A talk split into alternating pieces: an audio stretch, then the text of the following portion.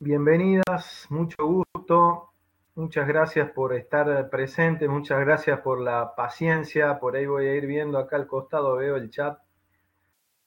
Em, como les decía, bueno, ya estamos grabando el webinar, después yo les voy a enviar el link para que lo puedan descargar o ver. Eh, no, descargar se puede ver, se puede eh, escuchar en audio, se puede ver este, el webinar completo después. Bueno, y la idea va a ser también ir tomando, ir este, haciendo eh, encuentros más seguidos y la idea también que ustedes vayan eh, proponiendo algún tema y hacer webinar así periódicamente, ir contando también las actividades que tenemos, todas las cosas que vamos haciendo. Recién las, hace 15 días iniciamos con los webinars para alumnos fuimos probando, bueno, y ahora es la primera vez que lo volvemos a hacer así abierto. Habíamos hecho en 2015 la última vez, bueno, y después por diversos motivos lo, dejamos. Ahora estamos retomando. Así que bueno, la idea va a ser, no sé si eh, por ahí todas tienen Munaiki o saben Munaiki o no, no saben lo que es Munaiki. Me pueden ir ahí contestando acá a la, a la derecha y vamos a ir avanzando con el contenido.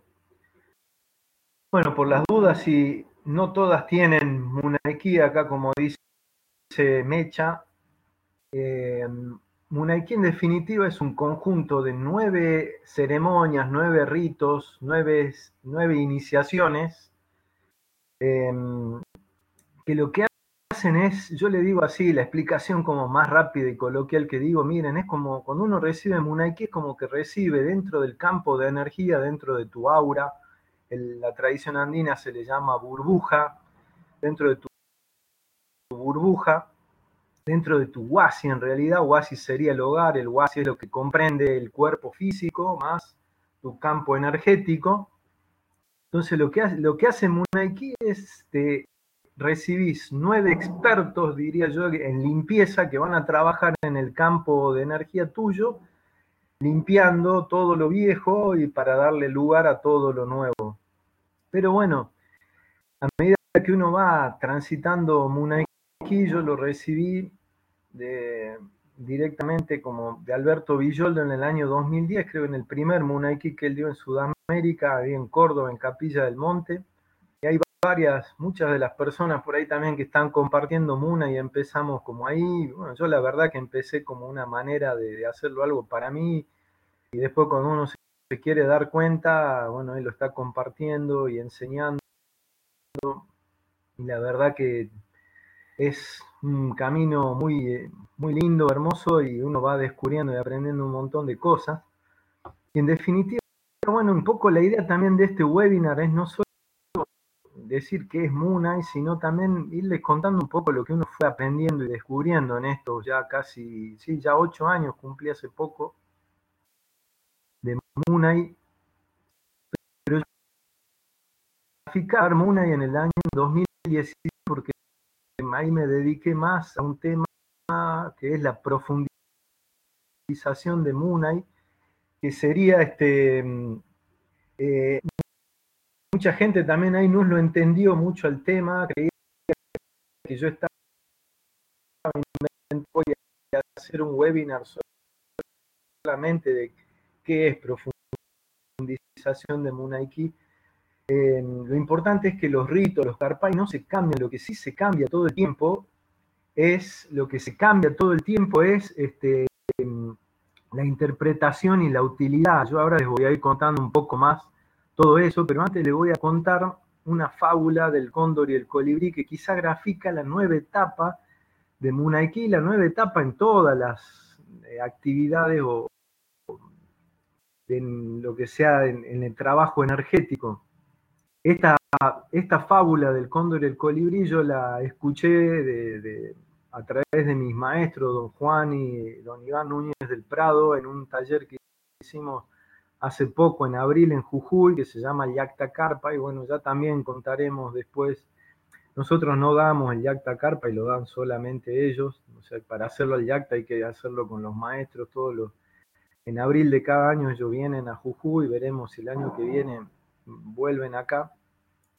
Y la historia, la, la, la fábula del cóndor y el colibrí cuenta más o menos esto, o sea, que un día las aves del, de los Andes estaban reunidas entre sí buscando un nuevo rey. Hasta ese momento el rey era solamente, era el cóndor, y había sido rey por miles de años de todas las aves andinas, y entonces hacen una gran reunión ahí en las montañas y decide cada uno exponer el motivo por el cual podría ser elegido el nuevo rey de las aves. Y entonces empieza hablando el búho, por ejemplo, y dice, bueno, yo tengo que ser el nuevo rey de las, nuevo rey de las aves porque soy el, yo represento la sabiduría y tengo una gran, y tengo una gran visión en la oscuridad y tengo un vuelo muy silencioso. Y así cada uno iba exponiendo, después aparece un personaje muy particular en los Andes que es el jacacho, que es como un pajarito carpintero, pero que hace no en el árbol, no en, no en la madera su, su casita, sino que él hacen piedra que es muy blanda, hace su casita ahí, y se caracteriza por ser un, una avecita que representa eso, ¿no? Como una persona arrogante, eh, muy desprejuiciada, que muy chismosa, entonces eso sería el jacacho. Em, entonces el jacacho dice, bueno, yo como conozco la, le conozco la historia de todos ustedes, puedo ser perfectamente el rey de, de todos ustedes porque voy a saber cómo gobernar yo sé lo que cada uno de ustedes necesita. Bueno, y después iba exponiendo cada uno y habla el águila y dice, no, yo tengo que ser la reina de las aves porque mm, yo soy la que, yo vuelo muy alto y vuelo muy rápido, soy, tengo una gran visión, la mejor visión de todas las aves. Y bueno, y siguen exponiendo hasta que llega el cóndor y el cóndor le dicen, bueno, ¿por qué podés, por qué vas a seguir siendo el rey de las aves? Y él dice, bueno, yo los goberné perfectamente todos estos milenios y los traje hasta acá y creo que los goberné correctamente. Ustedes que dicen, sí, asienten todos, dice, bueno, entonces perfectamente puedo seguir siendo yo el rey de las aves. Y queda un personaje, queda un personaje ahí relegado al final, pequeñito, que era nada más y nada menos que el colibrí. Y el colibrí, cuando le preguntan, y dice, bueno, ¿Por qué querés ser el rey de las aves? A todo esto el cóndor, uno de, los motivos que dice, dice, yo soy el único que puede llegar hasta las puertas del Pacha, o sea, del mundo superior. Em, soy el que vuela más alto de todos ustedes. El águila vuela rápido, pero yo vuelo muy alto. Y entonces el colibrí cuando le preguntan por qué iba a ser el rey de las aves, él dice, miren, yo no, yo no solamente puedo llegar a las puertas del Hanak Pacha, sino que puedo llegar al centro del Hanak Pacha, que es donde está Viracocha, o sea, Dios, Taitanchi, eh, Alá, Jehová, como ustedes quieran llamarlo. Entonces, el, humor es muy característico también en toda la enseñanza y la falta de solemnidad también eh, en todo lo que es la tradición andina. Entonces, dicen los maestros, contaban así, que como en los Andes eh, no se perdona el almuerzo, y dice, y era cerca del mediodía, todos dijeron que iban a comer y al otro día volvían para que el cóndor y el colibrí demuestren, porque como somos aves andinas, decían, tenemos que demostrar con hechos lo que sostenemos con palabras, entonces acuerdan que al otro día va a venir el cóndor y el colibrí a demostrar que eran capaces de hacer lo que decían. Llega el otro día, llega el cóndor y el cóndor cuando llega a las 8 de la mañana y sale el sol, despliega sus alas, empieza a calentar las alas para iniciar el vuelo, esperando al colibrí, el colibrí no aparece, y son las 8, las 9, las 10, las 11, y bueno, entonces todo dice, mirá, otra vez se va a hacer tarde para ir a comer, entonces si el colibrí no vino, bueno, no importa, vos tenés que demostrar, le dicen al cóndor, que sos capaz de llegar hasta las puertas del Hanak Pacha. Entonces en ese momento el cóndor empieza el vuelo y empieza y vuela y vuela cada vez más alto, hasta que en un momento, ya con la última fuerza, ¡pac! toca las puertas, llega al límite entre el Caipacho, o sea, del mundo medio, el mundo nuestro y el mundo superior. Y entonces En ese momento sale debajo del ala del cóndor el colibrí, sale volando rápidamente, sale volando tan rápido que llega al centro del Pacha y choca con Viracocha, que Viracocha dicen es bueno el jardinero y, él está ahí regando las flores que somos cada uno de nosotros. Y ahí al chocar con Viracocha, ahí es cuando él recibe y es portador de una nueva para la humanidad y entonces él vuelve con el cóndor, vuelve el cóndor, vuelve el colibrí, y entonces el colibrí se convierte en, la nueva, el nuevo rey de las aves.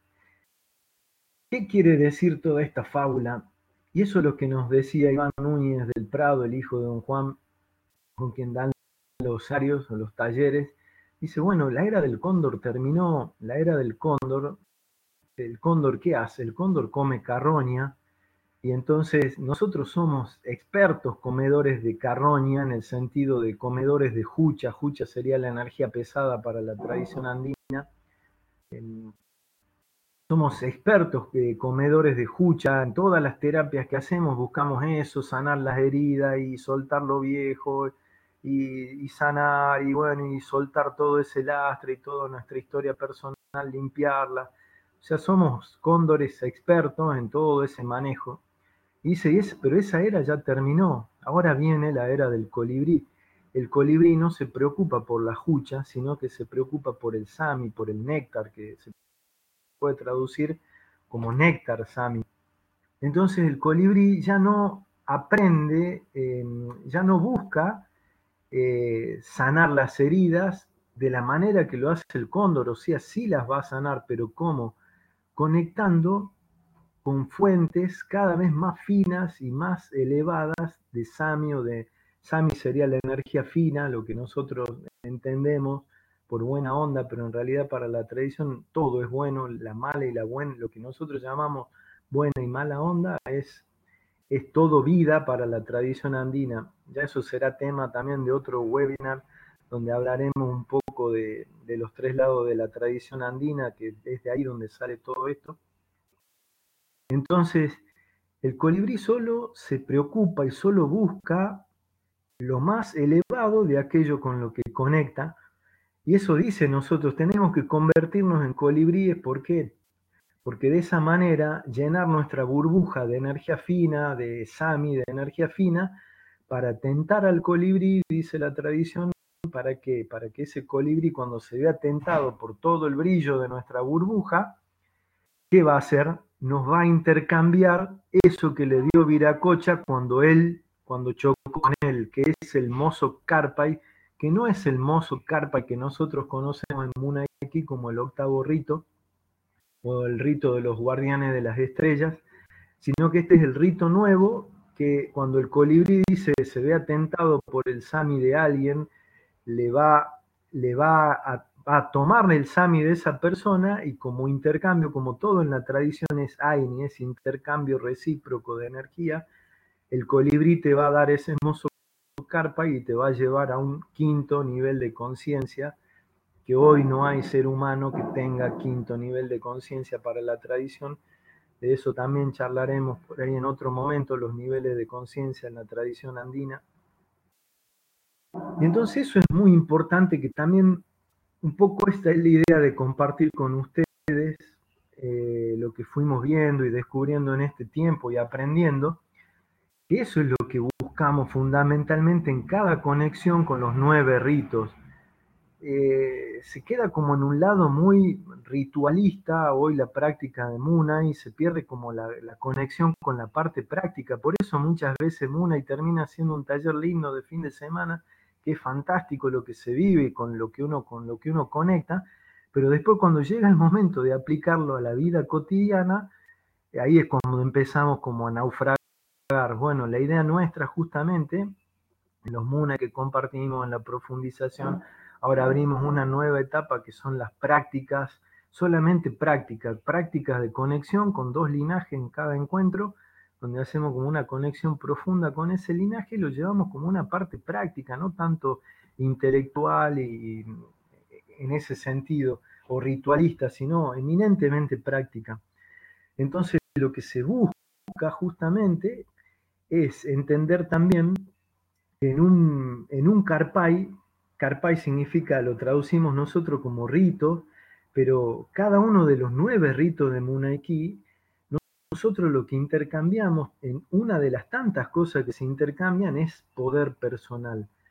Pero no el poder, eh, nosotros tenemos un mal concepto del poder, creemos que el poder es de negativo porque lo asociamos a lo que vemos en la política, pero el poder es la capacidad de hacer cosas y eso es lo que buscamos, cada vez más poder, más capacidad de hacer, más capacidad de expresar toda nuestra luz interior gracias a esas conexiones que vamos haciendo con los nueve ritos de Munaiki. ¿Quién sana en un rito de Munaiki? ¿Sana solo el que recibe un karpai? No, todo el tiempo el, el que da el rito de Munaiki, yo creo que es el que más sana. Porque yo si estoy dándole Munaiki a cinco personas, por ejemplo, yo le voy a dar nueve ritos a cada persona, voy a terminar dándole 45, voy a terminar recibiendo yo 45 carpai, cuando la persona que recibe solamente va a recibir nueve. Entonces realmente eso también está faltando de entender mucho y cómo trabajar con la energía, porque es, muchísimo lo que uno recibe en una, cuando uno da un por ejemplo, por eso Marcela Lobo, la esposa de Villolo, nos decía, la mejor manera de alimentar los ritos no es trabajando con la vela y llevando sami, conectando, haciendo ceremonia de fuego, sino la mejor manera de alimentar los ritos de Munaiki es dándolos o practicando. Esa es la otra forma de alimentar la semilla. Recuerden que todo en la tradición andina es Aini, entonces se basa en que para recibir yo tengo primero que dar. Entonces yo recibí nueve ritos, como les dije, nueve expertos en limpieza que empiezan a cambiar todo mi campo de energía y mi campo de energía es como un imán que atrae la realidad afín a la, a la que ella, a la que esa burbuja vibra. O sea, si no me gusta la realidad que vivo, lo que tengo es no mudarme de un lugar a otro, cambiar de pareja, cambiar de trabajo, sino trabajar sobre mi burbuja, porque vaya con quien vaya, vaya donde vaya, yo llevo como ese imán a todos lados y que va a buscar emparentarse siempre con una realidad afín a la calidad de vibración de mi burbuja, la calidad con la que yo vibro. O sea, yo quiero cambiar la realidad que vivo a mi alrededor, tengo que cambiar, tengo que cambiar yo mi burbuja y para eso me ayudan esas nueve, esos nueve carpay, esos nueve, esos linajes con los que me conecto en cada rito de Munaiki. Pero para que ellos trabajen yo tengo que darle ese, tengo que darle energía, por eso son las ceremonias de fuego. Pero yo solamente no le doy, le doy energía, no solo con la ceremonia de fuego, sino que cuando yo practico, también cuando hago un viaje de conexión con un linaje, también estoy alimentando esa semilla. Cuando doy un rito de Munaiki, también estoy alimentando toda esa semilla y todo ese proceso de cambio de mi calidad de energía. Y lo que se pierde también en Munai hoy es que pensamos que nos conectamos solamente a lo mejor con un linaje y no hay, todos los ritos, como saben, no tienen un linaje específico. Hay ritos que sí se conectan con linajes, que son linajes de seres de luz que están ahí dispuestos, esperando eh, a, asistirnos, están todo el tiempo alrededor nuestro, dispuestos a asistirnos en los momentos de necesidad nuestro. Pero nos quedamos solo con esa parte y lo que no, lo que no dimensionamos es que esos linajes se conectan a su vez con fuentes de energía muy, muy potentes, muy poderosas, que son esas esa fuente que es la que busca ese colibrí. El colibrí va a buscar conectarse con el linaje, con la fuente que custodia ese linaje, y va a buscar cada vez mayor profundidad o potencia en esa conexión. Y eso solo se logra como con práctica. Es importante practicar, no solamente transmitir, porque no todos van a transmitir Muna y no todos van a sentir transmitir Muna, pero sí es importante la práctica. Y otra cosa también que se pierde mucho con Munay es que se piensa que el carpay, o sea que el rito, tiene solamente la finalidad iniciática Y no es solo eso, o sea, el Karpai, cada rito de Munaiki que recibo me conecta, pero no es que solamente sirve para iniciar a otro. También se puede utilizar cada uno de, los ritos de Munaiki, nosotros lo empleamos hace muchos años, como parte de un proceso terapéutico también. O sea, porque cada rito tiene una función específica y trabaja en un ámbito específico dentro del campo de energía. Entonces, incluso no hace ni falta que la persona venga a recibir un rito de Munaiki o, a recibir los nueve ritos de Munaiki. Puede venir a una sesión terapéutica en la cual nosotros apliquemos como herramienta la energía de los ritos de Munaiki. Em, ¿De qué manera? Me pregunta Laura acá. Pregunten lo que quieran acá, en la medida que yo pueda voy a ir como contestando. ¿De qué manera con qué frecuencia, pregunta Laura, alimentamos la semilla de los nueve ritos? Bueno, si quieren y nos da el tiempo acá al final, vamos a hacer este, una pequeña conexión, meditación. Eh, finalidad de esto no es que terminen viniendo a mis talleres, porque ni sé, por ahí viven hasta en otras provincias ustedes, sino que mm, esa es la idea también de la práctica de Muna y ahora, porque también la gente hoy con todo lo que está pasando en nuestra Argentina, eh, no tiene mucho espacio en la cabeza como para aprender cosas. Lo que uno quiere ahora y necesita en estos momentos como de gran incertidumbre es ayuda y rápidamente encontrar el equilibrio. Bueno, entonces la idea de las prácticas no es aprender, sino venir y conectar y ustedes en ese ejercicio van a aprender solos a conectar. Incluso, bueno, la idea también es hacer a lo mejor mediante webinars ese tipo de prácticas para las personas que no están cerca, porque acá la, posibilidad de hacerlo hoy es en Buenos Aires y nada más. Eh, la, la, manera en con, la que, con la que uno alimenta los ritos es justamente con las ceremonias de fuego, es poniendo la vela ahí delante, tomando la energía que desprende ese fuego y llevándola a un punto del, cuerpo físico donde uno siente que anida la semilla de ese rito que recibió, de cada uno de los nueve ritos. Entonces, el solo hecho ya de llevar energía a esa semilla es literalmente como regar, es lo mismo que tirar agua en una semilla de un árbol, por ejemplo, de una planta. Es exactamente lo mismo llevar energía del fuego eh, a cada punto.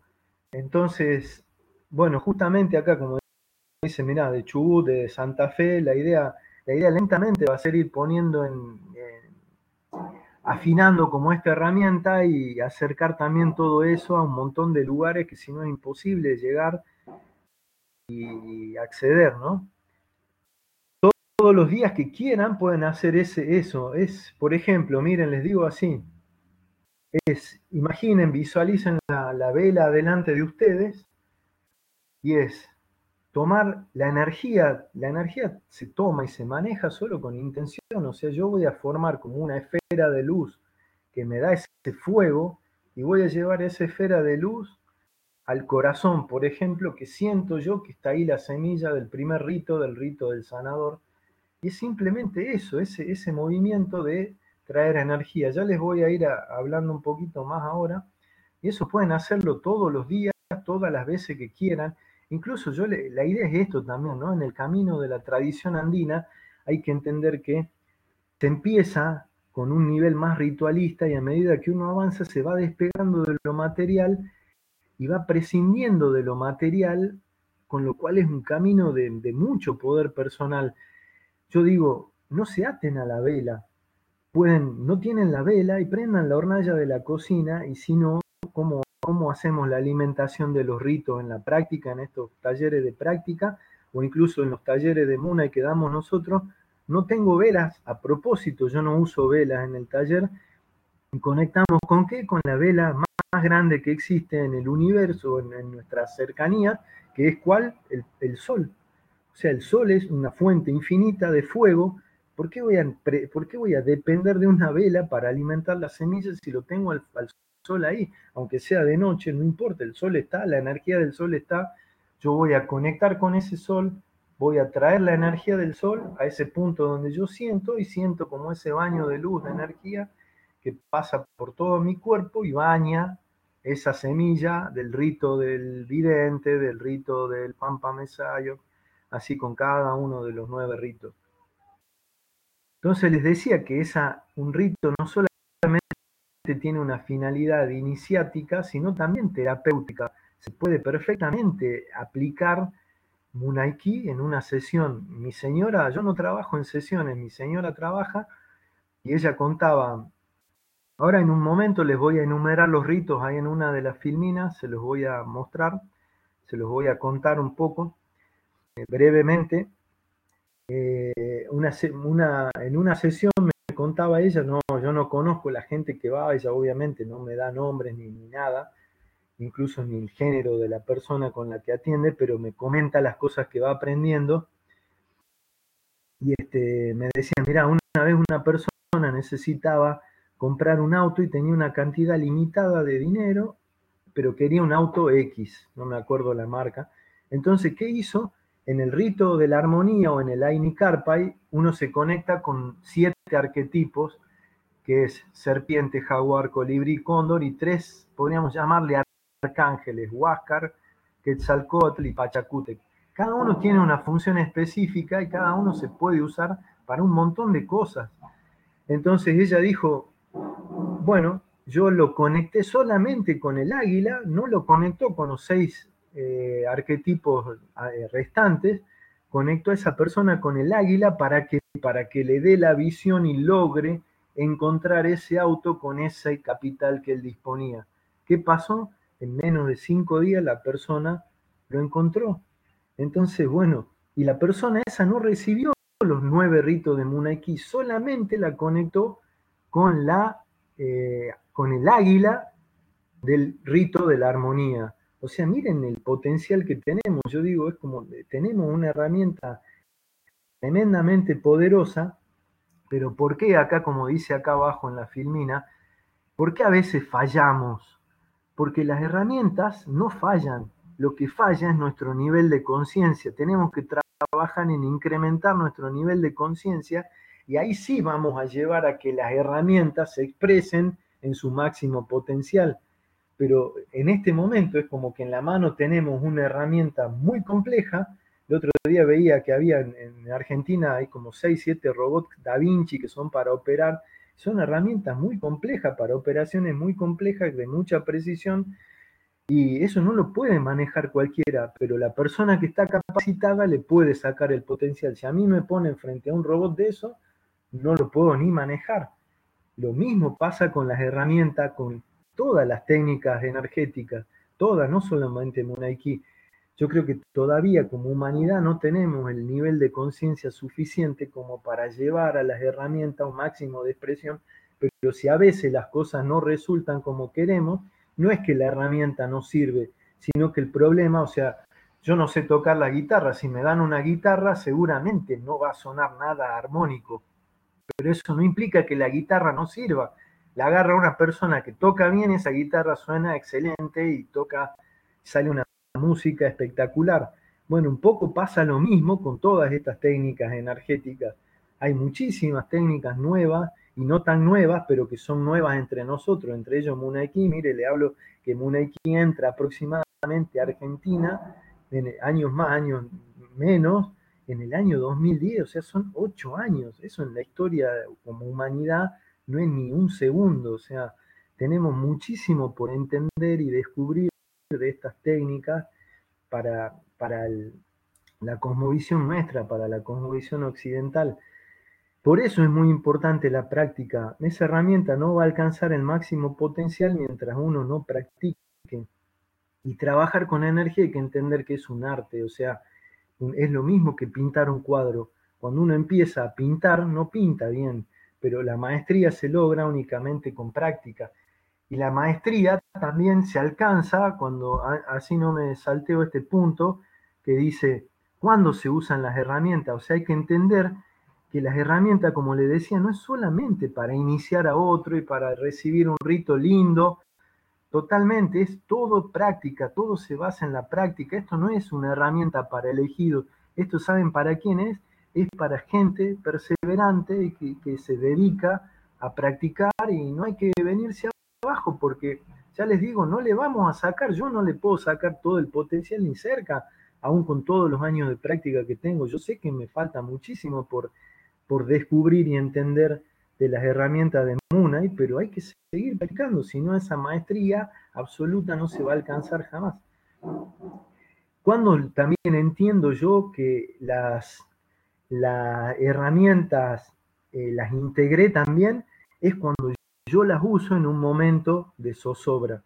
Eso me los enseñó con un ejemplo muy claro don Juan Núñez del Prado. Su maestro le enseñaba una técnica que él practicaba no les miento, ocho horas por día, martes y jueves, él hacía una técnica de limpieza que se llama Juchamihui, en, el, en, el, lugar donde atendía su maestro, don Benito Corihuamán. Y él era impecable, o sea, imagínense, dos veces por semana, ocho horas haciendo una técnica. Era maestro. Pero una vez el maestro, le voy a recortar la anécdota, lo manda a un lugar para que él pueda ver si era capaz de usar esa herramienta, que es la, esa herramienta lo que te permite es transformar la energía pesada, la mala onda, por decirlo, traducirlo fácil, la mala onda en buena onda, en un instante y se logra perfectamente. Em, entonces él fue, una persona viene como que así lo ataca y le tira una gran bola de energía pesada, de jucha, y él en ese momento no, no se ve avasallado por la energía, sino que tiene la claridad de aplicar esa técnica que aplicaba ocho horas por día. Entonces ahí él se dio cuenta, su maestro, que esa herramienta realmente la había entendido y la había integrado. O sea, ves, como dice don, don Juan, don Juan Núñez, ¿no? No don Juan Matus, no es el Juan de Castañeda, es don Juan Núñez del Prado, un maestro peruano. Dice, las herramientas son para usar en la línea de batalla y no para cuando llegamos a nuestra casa y nos sentamos en el zafu de la banda y prendemos el saumerio. O sea, es fantástico poder hacerlo ahí, pero las herramientas tienen que servirnos para la vida cotidiana. Eh, y justamente eso es lo que les decía, alimentar la semilla, eh, hay que ir por un camino de más acción. No es solamente, depender de lo material, hay que irse despegando la técnica, se, las escribo acá, es una técnica que se aprende en los tres lados de la tradición andina, se llama así, Jucha Mihui.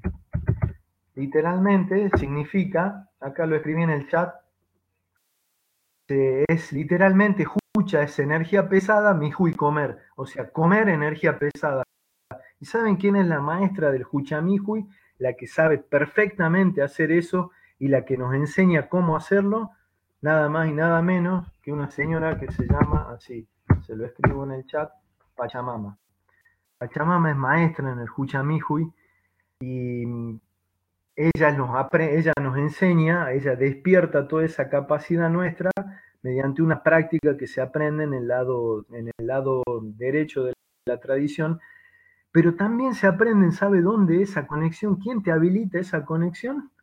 en el quinto rito de Munaiki, pero eso también nadie lo dice y no se habla y queda perdido en esa nube o en el manual, en el manual clásico, donde dice conectamos con una serie de guardianes que, que custodian huacas, lugares sagrados, que ellos sabían todos los secretos de la Pachamama. Y ahí queda. Y solamente nosotros nos quedamos con que nos conectamos con un linaje, que no es poco, obviamente, con un linaje de maestros, sanadores, eh, yuyeras, parteras, hueseras, eh, componedoras, eh, distintas, distintas, de distintas culturas y épocas de la humanidad. Entonces, hay muchas cosas que yo, en la, profundización de Muna nació cuando yo fui a verlo a don Juan como alumno, obviamente, fuimos a ese seminario que él dio en diciembre de 2003 en Córdoba también. Ahí yo dije esto, ¿no? Así les cuento rápido la anécdota. Dice, Dios mío, yo no puedo enseñar más Munaiki, o sea, no puedo enseñar Munai así como lo estoy enseñando. O sea, falta un montón de información que, no te permite comprender y no te va a permitir jamás llegar a la profundidad porque están faltando un montón de piezas clave en el rompecabezas. Entonces ahí la idea fue eh, gracias a eso, ¿no? Ya, ya contaré la anécdota cuando hable en la profundización de Muna y cómo surgió, de dónde viene. pero esa es la grandeza como de un maestro, como digo, de don Juan Núñez, de don Iván Núñez. Me mandaron un mensaje a través de Laura Mikoski, que es la, señora, la mujer, la maestra que lo trae acá a Argentina. Me dice, mira Alejandro, no te preocupes porque ella, me había visto que yo había ido, me había ido de Córdoba así como muy, con una, una gran incertidumbre. Y me dice, no te preocupes porque, mm, dice, don Juan me dice que sigas dando Munaiki y que mm, él vivió con, le llevó como dos años, como lograr, diez años, perdón, integrar lo que era el cristianismo y la tradición andina y logró hacerlo. Dice, vos no dejes de dar Muna y vos entendiste ahora lo que era una visión de cuarto nivel, ya les digo, ya hablaremos de los niveles de conciencia. Vos viste ahora en estos seis días lo que es una visión de cuarto nivel, tenés que llevar Munaiki a una visión de esas características, o sea, toma los ritos y dale esa vuelta de rosca para llevarlo como a esa nueva manera de percibirlos. Cuando yo hice eso, mucha gente me dijo, uh, no, estás cambiando los ritos, y los ritos no se cambian, jamás se cambia un carpay. Eso también me lo enseñó don Juan. Un carpay jamás se cambia, porque si se cambia, se pierde toda la información que está encriptada. Y don Juan dice, lo que sí se tiene que cambiar, y irremediablemente va a ir cambiando siempre, es la manera de ver y comprender ese carpay, porque si no, no avanzamos jamás en la comprensión. Si ya pensamos que eso es lo, máximo que se puede aprender, ya está, listo, se acabó. Entonces le decía esto, ¿qué tomamos en la ceremonia de fuego? Tomamos el sami, la energía fina del fuego, y eso es lo que va a alimentar, energía que alimenta la energía de mi semilla, de cada uno de los nueve ritos de Munaiki. Eso es lo que hago cuando yo pongo la velita y hago ese movimiento, como decía Villoldo, que tus dedos de luz enrieden esos hilos que te entrega el fuego, em, y entonces forma un ovillo de luz y llévalo a tu corazón, al lugar del cuerpo físico que vos sientas, que está este, la semilla de cada uno de los nueve ritos. Y no lleva mucho tiempo hacer eso. Pero bueno, hay que entender otras cosas en el sentido de que el trabajo con energía hace falta solamente una palabra en realidad de esas que yo le pongo acá. O sea, en realidad la única palabra que hace falta, se lo digo acá y se lo marco, miren, es esta, intención. No hace falta más que intención, la intención que es es tu atención puesta con un propósito determinado, es poner tu atención en algo con un propósito determinado. Ese es el gran descubrimiento de los maestros andinos entendieron que lo único que hace falta que para manejar energía es intención y todo es energía, entonces todo lo podemos manejar. Para eso tenemos que ejercitar nuestra intención como si fuese un músculo. ¿Cómo se, cómo se entrena? Con práctica. ¿Cómo voy a asegurar, cómo voy a fortalecer también esa intención mediante la percepción? Que no es solamente ver, ver en este plano el mundo invisible, puede ser con ojos abiertos, ojos cerrados, puede ser, hay gente que escucha, hay gente que huele, hay gente que es kinética, o sea, siente los flujos de energía en el cuerpo. Cada uno va a tener que ir descubriendo su manera de percibir. Y lo fundamental también que es, es la certeza, porque si yo digo, bueno, conecto con el sol, traigo la energía y eso alimenta mi semilla, en cuanto yo digo, uh, no, no sé si lo hice bien, no sé si sirve, ya está, todo lo que intencionaste vos mismo lo, destruís o lo desarmás. Como decía, ¿no? creo que Villoldo también decía eso, eh, Marcela Lobos, los magos negros más grandes que existen somos nosotros mismos con nosotros mismos, porque intencionamos cosas y, las desarmamos nosotros con nuestra duda, con nuestra falta de certeza. Pero créanme que eso también se aprende en, en los tres lados de la tradición andina, que ahí están para que vayan escuchando los nombres, por lo menos Paña al lado derecho, Chauque el lado del medio, Yoque el lado izquierdo.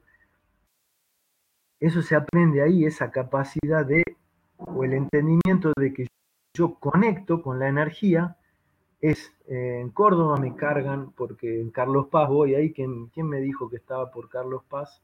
Eh, Elizabeth dice que está en Carlos Paz. Miren, yo voy bastante a Carlos Paz. Ahora, fin de año, voy a dar la profundización de Muna y el 24, de, 24 y 25 de noviembre.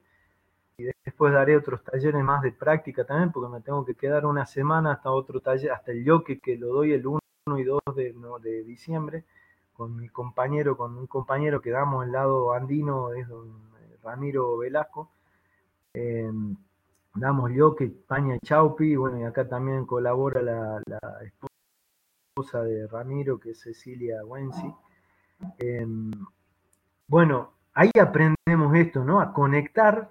En Córdoba me dicen pim pam pum. Eh, ¿Saben qué? Busquen en, busquen en Córdoba Espacio Aini. Espacio Aini que está ahí cerca, en, pleno centro. Ahora, eh, ya después a ver si tengo tiempo, le busquen Espacio Aini, Carlos Paz y aparece, eh, aparece ahí toda la, lo van a encontrar, Karina Julián, Rubén Di Mauro. Eh, pueden hablar con ellos, son la verdad increíbles, son geniales. Nos divertimos mucho, la verdad nos reímos mucho cuando vamos a Córdoba, la pasamos genial. Tienen ese humor tan característico, muy divertido.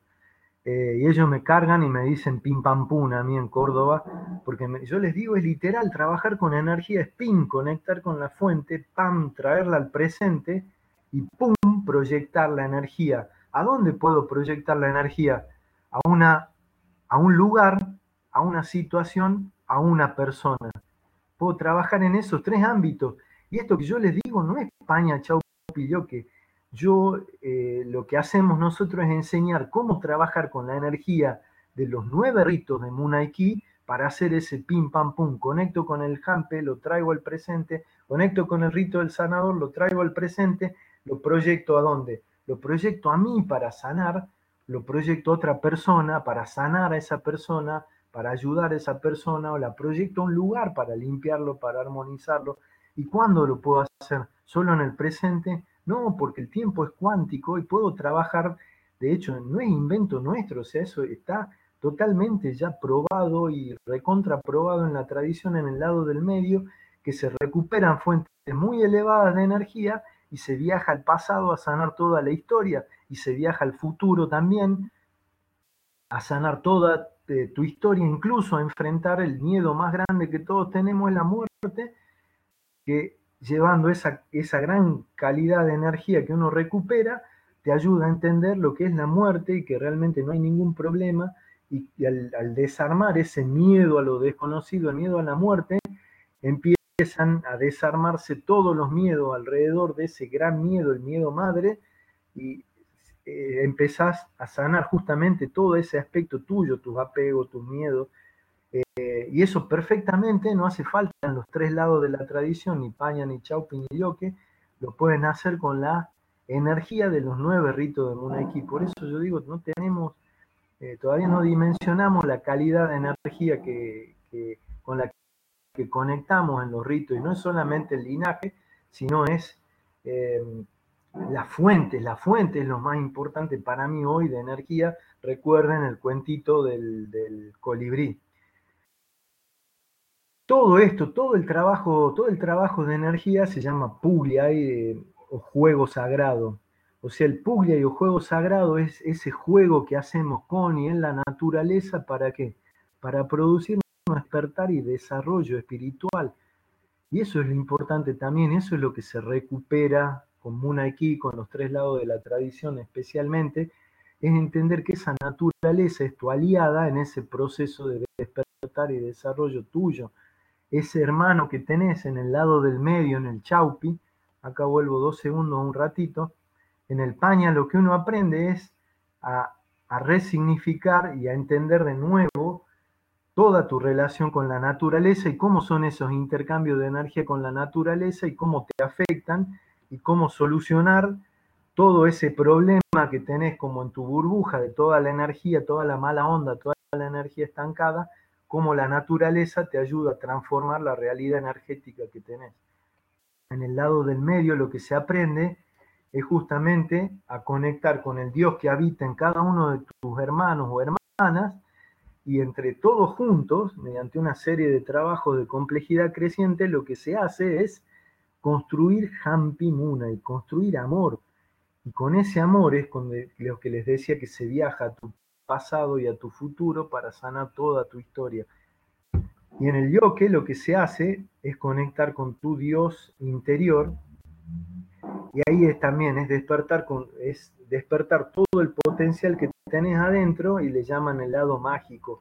No en el mágico, en el sentido eh, clásico de la palabra magia, sino que magia, ¿qué sería la capacidad de, de utilizar eh, energías o estructuras que no están como en este plano para producir efectos como específicos en la vida real o en la vida cotidiana. Es manejar energía muy profundamente. Todo eso es el Pugyai. un juego sagrado. Como les digo, no, no se preocupen. Yo acá me, me gusta mucho la frase de este dramaturgo de Samuel Beckett que dice esto, ¿no? Eh, siempre lo intentaste, siempre fallaste, no importa. Inténtalo otra vez, falla de nuevo, falla mejor. Em, la falla entendida como, o sea, no, no te preocupes, o sea, no te preocupes si las cosas no te salen, porque es esto que le decía antes, no, no tenemos el nivel de conciencia suficiente como para que las herramientas se expresen en su máximo potencial, entonces hay que ir tranquilo, entendiendo que es un proceso, un juego, literalmente es un juego sagrado, donde uno irá avanzando un poquito cada día, por eso dice falla de nuevo, falla mejor.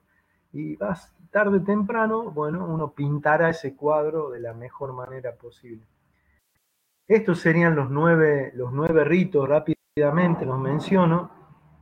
El rito del sanador o Hampe Karpai, que van a ver es la base para mí de todo el trabajo energético de Muna. El rito del sanador lo que hace es traer orden y armonía persona, un lugar o una situación, se puede aplicar esa energía, ¿ves? no es solamente una iniciación, un carpay, un rito, sino que esa energía se puede emplear para traer orden y armonía a tu plano mental, emocional, energético.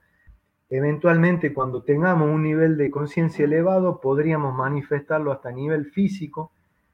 También limpiar un lugar, limpiar una situación también, yo mañana tengo que ir a una reunión, por ejemplo, importante, puedo proyectar toda esa armonía, ese momento, para que en, ese encuentro, en esa reunión importante, esté ese orden y esa armonía y todos salgamos beneficiados, no solamente yo. En realidad, el rito del sanador lo que hace es activar tus manos como, e, como esa herramienta de sanación y traer ese balance y esa armonía. El rito del diente es como un, tejido energético que se hace, que es para potenciar tu capacidad de ver y a su vez ese tejido energético aplicarle o agregarle también toda la potencia del cuarto chakra o del corazón para darle una mayor este, compasión y comprensión a todo eso, porque vas a ver la realidad, vas a ver mucho más de lo que veías antes, vas a ver cosas tuyas que antes no podías o no querías ver y vas a ver cosas en los demás que no podías o no querías ver. Entonces vas a necesitar comprensión y compasión, por eso intervienen el sexto chakra o el tercer ojo y el, y el corazón o el cuarto chakra. Todo eso se conecta en un tejido energético que te otorga como esa mayor capacidad de ver y a, su, y a su vez te permite ver también tus luces y tus sombras, que es un proceso bastante interesante. Y, este rito también sana heridas de otras vidas en donde justamente se hayan generado esa, esa, esa sombra o se haya ocultado una luz. Esto también ya da para hablar bastante, es muy importante es decir, ¿por qué, ¿por qué ocultaría una luz? Bueno, no sé, en otra vida a lo mejor el ver, el hablar, el decir cosas, el haber visto cosas, te pueden haber ocasionado incluso la muerte tal vez. Entonces ahí se produce ese bloqueo y decir, bueno, yo no quiero hablar, no quiero ver, eh, no, no quiero estar al frente, no quiero pasar desapercibido. Bueno, todo eso el rito del vidente te lo muestra y te ayuda a sanar. ¿Con qué? ¿Ves? No importa aparte lo que uno pueda ver. ¿Por qué? Porque ya tengo la herramienta para sanar, que es justamente el rito del sanador o el Hampe Karpai. Las bandas de poder también es otra cosa interesante que se, usa poco. Eh, la profundidad, lo más profundo, lo más importante, se le usa solamente para protección externa, o sea, de la, de lo, de la energía pesada externa para que transforme, a la, transforme en una energía liviana y eso no me impacte, no me, no me enferme. Pero bueno, el uso para mí más importante de la banda de poder es que uno puede transmutar algo interno también. Es para trabajar en todos los ámbitos, emocional, eh, ancestral, eh, físico, mental, nivel de creencias, mandatos, todo eso se puede trabajar con las bandas de poder. El rito de la armonía te conecta con siete arquetipos distintos. La serpiente trabaja en lo físico, el jaguar en lo mental emocional, el águila, eh, el águila también, este, el colibrí, perdón, trabaja en el plano del alma y el águila en el plano del espíritu. Y también nos conecta con tres arcángeles, que sería Huáscar Inca, que trabaja todo tu pasado, Pachacútec el presente, Pachacútec Inca el presente, perdón, Quetzalcóatl el presente y Pachacútec Inca el mundo por venir, el futuro, el supraconsciente, pasado, presente, futuro.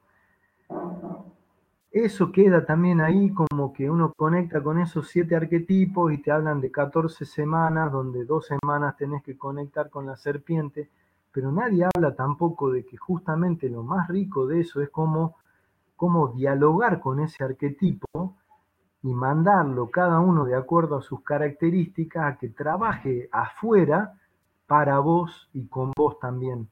O sea, en una sesión perfectamente yo puedo trabajar con el jaguar, de hecho eso se hace. O sea, yo mando al jaguar mío, que es el rastreador perfecto, a que me muestre, por ejemplo, en esa persona que viene a la consulta, a que me muestre el origen de todo su conflicto emocional. Y se puede perfectamente, la serpiente me muestra lo físico, el colibrí me muestra cómo está esa persona, en qué, en qué etapa está en su viaje del alma, y el cóndor me muestra cómo está la calidad de su energía. Y todo eso se puede trabajar y ver perfectamente, pero está también como en este momento desaprovechado. Es súper interesante todo el trabajo con arquetipos cómo yo puedo dialogar con ese, ese es muy clásica, o sea, lo primero con lo que conecta a la gente cuando recibe Muna con nosotros es con el jaguar, porque es la mente, ¿no? Bueno, y es la naturaleza nuestra, bien mental, la de nosotros, el argentino, el occidental. Entonces, perfectamente el jaguar sirve para custodiar, para rastrear, para proteger, para transmutar energía pesada en ligera y es como les decía, es muy rastreador, la mayoría de la gente lo usa mucho para que para protegerse y también para para protegerse en, situaciones de peligro, de cuando uno deja el auto, como que custodia el auto, la casa, o también cuando se pierden cosas, uno lo manda al jaguar a que rastree y las cosas increíblemente aparecen. Bueno, es súper interesante todo el trabajo con arquetipos y eso también queda como limitado solamente a las 14 semanas de alimentar la, semillita y conectar con la serpiente, con el jaguar, y queda todo como en el plano muy ritual, no, no baja lo práctico. El, el, quinto rito, el Pampa Mesayo, que es el que le decía, que te conecta con ese linaje de, sana, de hombres y mujeres de medicina, pero lo más importante es que te conecta con huacas, con lugares sagrados y con Pachamama. Pachamama es la base de todo proceso energético de sanación. Si no está presente la madre, no se puede hablar de un proceso completo de sanación. Y yo creo que eso es lo que también pasa absolutamente desapercibido cuando se habla del Pampa Mesayo. La idea justamente, van a ver si ustedes ven eh, lo que yo pongo en los talleres de práctica de Munay, hay cuatro, son cuatro encuentros, en todos se, trabaja dos ritos o tres ritos en cada encuentro, pero absolutamente en todos se trabaja la conexión con la Pachamama, porque es fundamental. Yo voy a soltar un montón de energía pesada. ¿A dónde va esa energía? La Pachamama ella la transforma y me la devuelve, que eso es lo que nos falta todo, nos falta siempre en el proceso de sanación. Soltamos, soltamos, pero no recuperamos. También por eso los procesos de transformación no son gentiles, porque no la consideramos justamente a Pachamama, y Pachamama es la que nos sostiene. O sea, ¿cómo va a ser el proceso si yo suelto, suelto, suelto y no hay nada que reponga todo eso que yo suelto en un proceso de sanación? Y no, generalmente uno no la pasa bien si omite el rol de la madre o de la Pachamama, justamente. Es central y fundamental la conexión con la madre. Después, los guardianes de la sabiduría, que sería el sexto rito o alto mesayo, ahí nos conectamos también con hombres y mujeres que dialogan con el gran espíritu en esos lugares de conexión que son los apus. Y ahí también queda como que nos conectamos con montañas, pero apus no solamente las montañas son apus, también las cuevas, también las lagunas, también el mar, también los ríos pueden ser apus, son lugares de poder. Eh, y ahí son lugares donde vamos a ir a conectar y a recuperar toda nuestra sabiduría interior. Y para que vean un paralelismo más o menos, que lo vean así y lo puedan entender, se podría decir que un apu está al nivel de lo que es para la tradición católica un santo. Cada santo uno va y se conecta, yo no soy católico, pero cada santo va y conecta a uno y va y reza para pedirle algo especial. No se me viene San Antonio, como dice la canción, uno va a pedirle a San Antonio esa pareja. Bueno, ves que ese santo tiene como una especialidad, podría llamársele.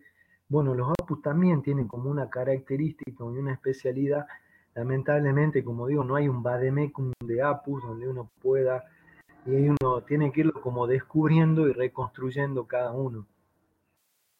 Eh, después vienen los guardianes de la tierra, que mm, ese rito es como muy importante porque también te permite desprenderte de todo tu pasado, como el pasado que te condiciona, ¿no? Decir, bueno, ¿cómo querés que yo no sea así si mira todo lo que me pasó antes en mi vida. Bueno, este rito te dice, no te preocupes porque eso puede cambiar. Ahora, tu pasado no va a configurar más tu presente. ¿Sabes qué va a configurar tu presente? Te dice este rito, eh, tu futuro, el futuro tuyo, pero la versión más luminosa tuya. Dice, yo te voy a conectar con la versión más luminosa tuya y esa versión va a ser la que te va a guiar, te va a traccionar desde el futuro, desde el mejor futuro, te va a tirar como una línea de energía y de ahí te va a enganchar y te va a llevar por un camino simple y fácil. Por eso dice la tradición, cuando uno está conectado con este maestro interior de este, de este linaje, le dice, cuando uno está conectado con ese linaje, todo tiene que ser simple y todo tiene que ser fácil. Porque ese, ese maestro que está en el futuro conoce todos los caminos posibles. Si yo estoy conectado con él, me va a llevar siempre por el camino más fácil, no me va a llevar por el camino más difícil. O el GPS, ¿por dónde nos manda? El GPS siempre nos manda por el camino más fácil o más directo, más rápido también. Bueno, eso también conectamos con el sol y ahí, ahí en las prácticas hacemos justamente eso, ir con tu intención a hacer un viaje chamánico, vas adentro del sol y trabajas directamente en la fuente tomando toda esa fábula del colibrí, ir a la fuente y buscar la máxima potencia o profundidad de esa fuente para producir la sanación. Ya no, se, ya no hay que enfocarse en la herida específica, sino hay que enfocarse en buscar el, el máximo potencial o profundidad de esa fuente que es la que custodia ese linaje. Después, el linaje del rito de los guardianes de las estrellas lo que hace es, hasta este momento, en estos seis, en estos siete, perdón, ritos de, anteriores, se produce una gran, un gran cambio a nivel energético, pero el cuerpo físico queda desacoplado. Entonces, justamente el mozo y trabaja sobre el cuerpo físico y sobre el ADN y permite que el proceso, justamente combinado con el rito que les decía de la Pachamama, ese rito, el quinto, más este rito del mozo carpa y de los guardianes de las estrellas, es lo que permite que todo el proceso de transformación de Munaiki sea un proceso gentil justamente. Entonces tu cuerpo no va a quedar desacoplado. Incluso miren, este rito, así les digo, me viene ahora, cuando, cuando Gabriela me cuenta, termina sesiones de sanación que ella sabe que son fuertes, lo que hace es termina con un rito que es con un mozo carpay, pero no se lo da, ¿me entiende? No se lo da como un rito de iniciación, sino que se lo da de manera terapéutica a la persona para que, si no, ¿qué pasa? ¿No, ¿No vieron que un montón de veces la gente se va a lo mejor de alguna terapia y empieza con descompuesta, con vómitos, con malestar? Bueno, eso es porque el cuerpo físico, perdón, ahí se cambió, el cuerpo físico está desacoplado del, de todo el cambio energético. Entonces, este mozo lo que hace es lo pone a todo en la misma sintonía que es todo lo que hacen los nueve ritos, porque si se fijan, ¿qué dice la biodecodificación o la bioneuroemoción que está tan de moda? La incoherencia es la base de toda, de toda enfermedad. Hago una cosa, pienso otra, siento otra. Y saben que muchos de los ritos de Munaiki, varios de los ritos, el Hampe, el primero, el quinto, sexto, séptimo y el noveno, miren, cinco de nueve trabajan justamente alineando el sentir, el hacer y el saber.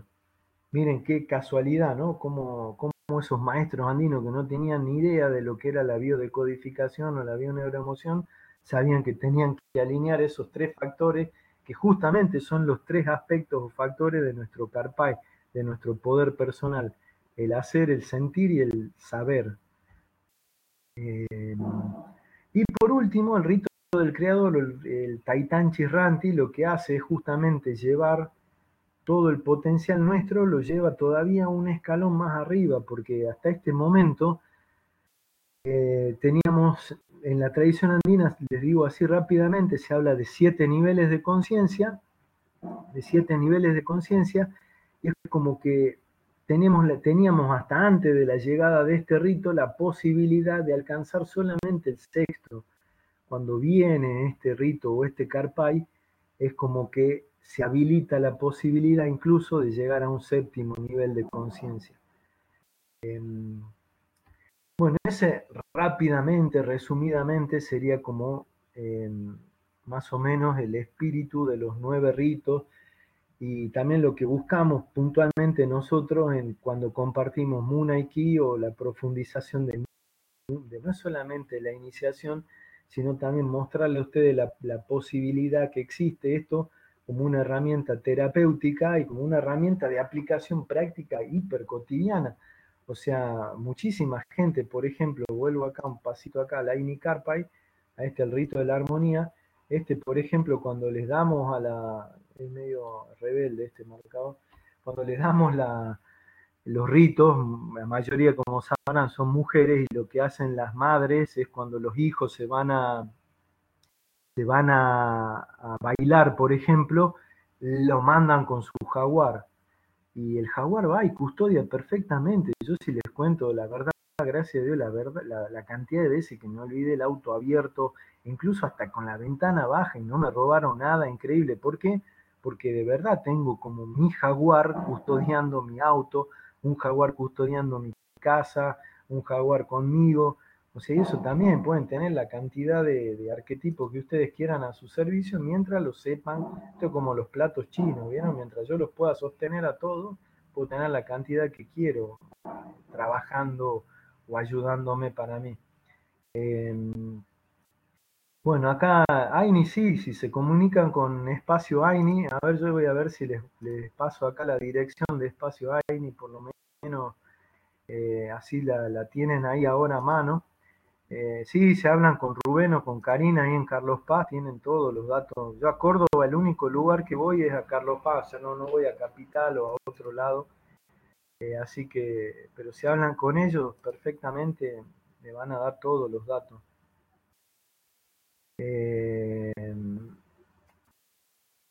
bueno, ahí pasó rápido el tiempo y ves que da para... También la gente un poco se queja sinceramente de eso en mis talleres porque a veces se hacen muy largos, pero bueno, es como que también eso se los digo, o sea, yo y los que me conocen lo saben por ahí, yo no me guardo nada, no escondo nada, doy todo lo que sé y más de lo que corresponde en los talleres, porque es así, es el aire, o sea, es, es, dar, ¿no? Acá hay que dar, dar lo mejor de uno, eso es lo, importante. Y el conocimiento, mientras más se da, más se multiplica también. No es porque soy bueno nada más que doy todo lo que sé, sino que eh, sé que es así. O sea, mientras uno más da, el conocimiento se multiplica. Eh, es, que todo vuelve. Eso es Aini. Aini es dar, pero también vuelve del universo multiplicado. Ahí si quieren, bueno, les pongo simplemente ahí como les menciono la, talleres que vamos a hacer en Hurlingham, Munaiki, voy a hacer el sábado que viene esto, ¿no? Bandas de poder y rito de la armonía, pero van a hacer eso, va a ser trabajo, no va a ser cómo transmitir el rito, eso no importa. Lo importante es conectar con la fuente, acuérdense del colibrí del principio. Una vez que conecten con la fuente, el transmitir es un proceso mecánico, son pasos. Si yo hago el paso, los pasos perfectos y no tengo la conexión, no sirve de nada. Eh, es más, lo, que importa es justamente la, conexión. Entonces eso es lo que hacemos en las prácticas, es usar las bandas, trabajar con los arquetipos, no es, ay, no, pongan la mano así, transmitan así. No, a ver, pum, conecta con la serpiente, trae la serpiente, mándala que haga ya, trabaja sobre el cuerpo de tu compañera, busca dónde ves que tiene el problema. Eh, lamentablemente ya en Villurquiza no voy a volver, vamos a estar ahora solamente en Hurlingham, pero no tengan miedo los que viven en Capital, porque se llega más fácil a Hurlingham que a cualquier lugar de Capital. Se toman el subtv de la Croce, la Croce Ferrocarril Urquiza en 25 minutos están en la, estación Newbery del Urquiza, estoy a 80 metros, o sea, no tenés ni que cruzar una calle, vas bordeando la vía a 80 metros y estás ahí y no hay problema, no, es, seguro el lugar, o sea, no, se preocupen por eso. Lamentablemente ya a Villa Urquiza voy a ir, pero a dar paña, ya no Munay. Esta sería la práctica 2, que dan bandas de poder y rito de la armonía. Y acá el, bueno, este es el taller también que vamos a dar en Hurlingham, que es España, en lo que les decía España, al lado derecho de la tradición. Y el 20, acá está, hay errores, 29 de, el 29 de septiembre, la parte 3, ahí tendría que ser 29 de septiembre de día 12.30, vamos a practicar esa conexión con el maestro interior y cómo cómo ese maestro, cómo me conecto prácticamente, va a ser esa la práctica, conectar con el maestro, decirle dónde estoy y que me, que me guíe de nuevo a ese destino más luminoso mío y que me ponga de nuevo en ese camino más simple y más fácil. Y créame que es algo más fácil de lo que se imaginan hacer. Bueno, pero hay que saberlo. Eso lo utilizo un montón, muchísimo lo utilizo, porque uno se pierde constantemente, como el recalculando del GPS, lo va a usar 10.000 veces y con el mozo carpa y vamos a ir a la fuente que está en el centro de la galaxia y ahí van a sanar y ahí van a soltar un montón de cosas pesadas, pero ¿por qué? No pensando en soltar, o sea, van a estar adentro del, literalmente van a estar en el centro de la Vía Láctea, o sea, con un viaje chamánico van a llegar ahí y el solo hecho de que esa fuente te abrace, lo van a sentir ustedes, cómo van a ir soltando todo lo viejo y recibiendo lo nuevo. Chao, sanando como colibrí, no como cóndor. Eso, la verdad que es re lindo. El cura Caculia, que es el 29, sí, perdón ahí que copié seguro cuando armé la diapo y el 22, que es la práctica de este sábado, es banda de poder y rito de la armonía, y el 29 de septiembre es el maestro interior y la, y la conexión con la fuente en el centro de la galaxia. Y este, bueno, Munaiki completo, el último, último, y encima precio de enero lo voy a dar, no cambiamos los precios este año, no subimos los precios nada, pero bueno, hasta va a ser el 20 y 21 de octubre, el último, último. Y los que quieren profundización, los que ya tienen Munai, pueden, si quieren hacer la profundización, ahí sí vemos transmisión, todos los secretos que yo sé de transmisión, se los enseño ahí, todo lo que aprendí, todos los golpes que me pegué, se los cuento para que así ustedes no se los dan y aprenden más fácil y más rápido que yo. Un montón de cosas que yo tuve que aprender a los golpes, ustedes se van a ahorrar todos esos moretones que me pegué yo. Eh, el tema que profundizar, no habiendo hecho Munay, eh, ¿qué tiene? tenés que transmitir los ritos y una vez una persona hizo Munay sin, sin hizo profundización sin Munay, él recibía, la, recibía el Munay, pero el tema que en esa época se transmitían todos los ritos, ahora la profundización también la fui cambiando y no transmitimos, no van a transmitir todos los ritos, sino que lo vamos a trabajar más terapéuticamente al Munay. Es conexión, conexión profunda y utilizar la energía para, para sanar. Pero si no tenés el rito, es como que te va a estar faltando como esa parte de la conexión. Eh, los talleres, no, los talleres de práctica pueden ser en cualquier orden porque los tienen, no importa, es para los que tienen Muna y pueden venir a, yo, eh, son cuatro talleres eh, donde cada uno vemos dos ritos específicos, en uno, en uno tres obviamente, porque son, claro, son nueve, uno tiene que haber tres, ese va a ser la cuarta, que todavía no lo di al, cuatro, ahora dice tres, nada, la tres. Eh, sí, no importa en, en qué rito, en qué espacio hayan recibido, eso no importa si lo hicieron con quién, no, yo no les pido ni comprobante, nada, ustedes me dicen, yo hice una aquí, yo les creo, vienen, y no importa el profe o el instructor o facilitador con que hayan hecho Muna, no es que solamente lo pueden hacer. A práctica de Muna y viene un montón de gente que no hizo Muna aquí con nosotros, a profundización también, y bueno, no, la verdad que gracias a Dios, miren, tenía que hablar con los alumnos que vinieron y como que salen súper contentos y satisfechos porque ya les digo, no, eh, yo la verdad que es eso, pero ya les digo, no por bueno, sino porque uno entiende el AINI, realmente uno lo entendió y, y hay que dar lo que más se puede. De hecho, por ahí salen knockout, la verdad, salen como todo cansadísimo porque, claro, ya no le da el cuerpo físico ni, energético de todas las cosas que hacemos en esos dos días. Bueno, yo salgo 10 puntos, pero bueno, es como les digo, la única diferencia cuál es la práctica. Eh, la profundización de Munay, como tienen Munay hecho ya, se puede eh, hacer por, por, justamente este es el espíritu también de esto, como que estamos viendo de, la herramienta, utilizarla para eso.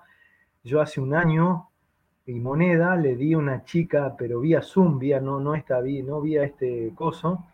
Eh, manténganse en contacto conmigo por, por la página o por o acá, miren, a ver, yo les pongo ahora este, esta acá. Creo que ustedes se hacen clic ahí en esa barra que está acá azul, donde dice HTTP, suscripción de novedades.